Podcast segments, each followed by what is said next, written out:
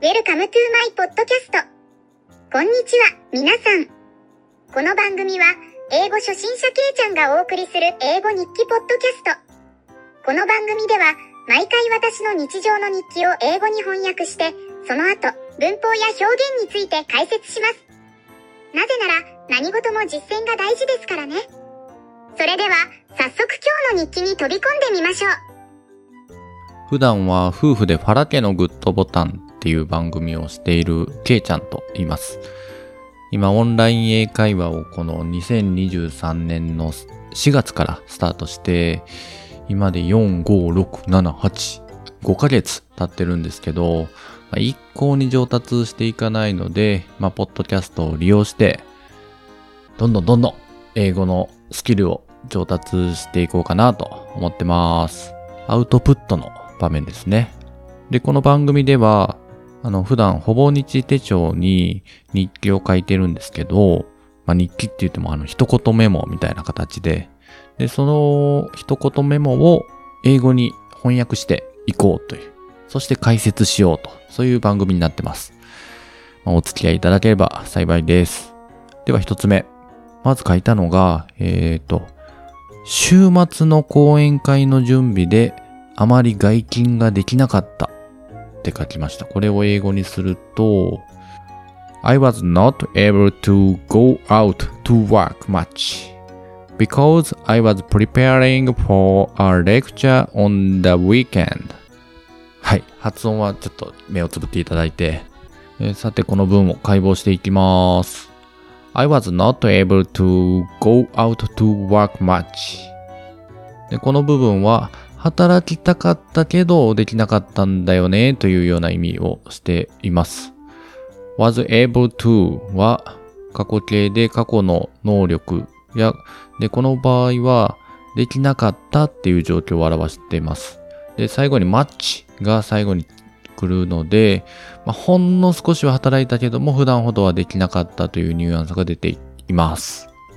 で、because って入ってるんで、こっからあの言い訳をしているんですけども、まあ、この because があることで、接続詞の because があることで、理由と行動がしっかりと繋がっていきます。I was preparing for a lecture on the weekend. ここで、なぜ働かなかったかを明らかにしてます。で、再び was が出てきて、過去形であることを強調していて、えー、our lecture が働かなかった大元凶です。で、on the weekend で、この、これがあの、週末に行われたっていうことがわかります。要するにこの文は働きたかったけども、週末の講演会の準備で、まあ、手が離せなかったっていうことを言いたいって感じですかね。じゃあ次行きます。次書いたのが、同僚の前田さんの息子が今週市内の高校のオープンハイスクールに行くと言っていた。あ、違うな。息子が言っていたんじゃなくて、前田さん、同僚の前田さんが言っていました。息子が今週市内の高校のオープンハイスクールに行くって言っていたと。そういうことを書きました。えーと、いきます。A colleague, Mr. Maeda, said, My son is going to an open high school in the city this week. じゃあこれも解説していきます。A colleague, Mr. Maeda said, ここは、えっ、と、状況設定になってまして、えー、A colleague、これが同僚と Mr. 前田、まあ、同僚の Mr. 前田が said 言っている過去形、過去の出来事です。過去形で said 言った。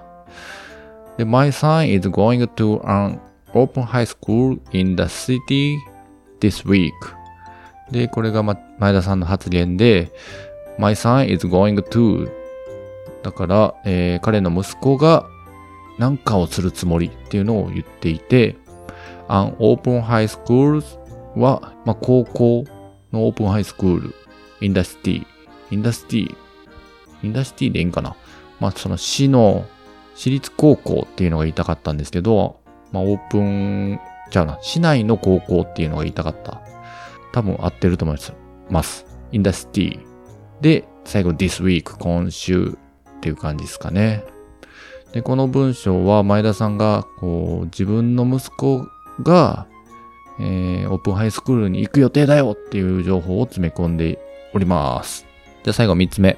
で、その前田さんに僕が言ったことなんですけど、姫路の私立高校の3つ、3校が統合されて1校になりますよっていう話を前田さんにしました。まあ、近い将来に、えー、統合されるということで、In the near future, three municipal high schools in Himeji will be merged into one. I told him. これは知らん単語2つ出てきましたね。municipal と merged。これもちょっと解説していきます。in the near future。これは、えーと、近い未来、近未来って。ちょっと映画のタイトルみたいですけどね。in the near future。three municipal high schools in Himeji。で、ここであの具体的な場所と数を指定していて、まあ、姫路市の3つの私立高校、一律高校が登場です。で、will be merged, merged, merged, will be merged into one.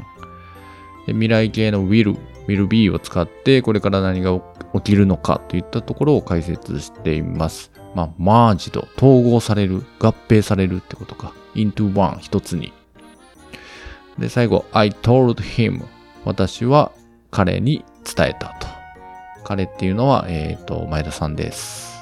まあ、こんな感じで、3つの文章を英語にして解説する。そんなポッドキャストをこれから始めていきます。まあ、誰かのためっていうよりも自分のためのポッドキャストですけども、もしこの番組にたどり着いた方は、温かい耳で聞いていただければ幸いです。それでは、グッバイ。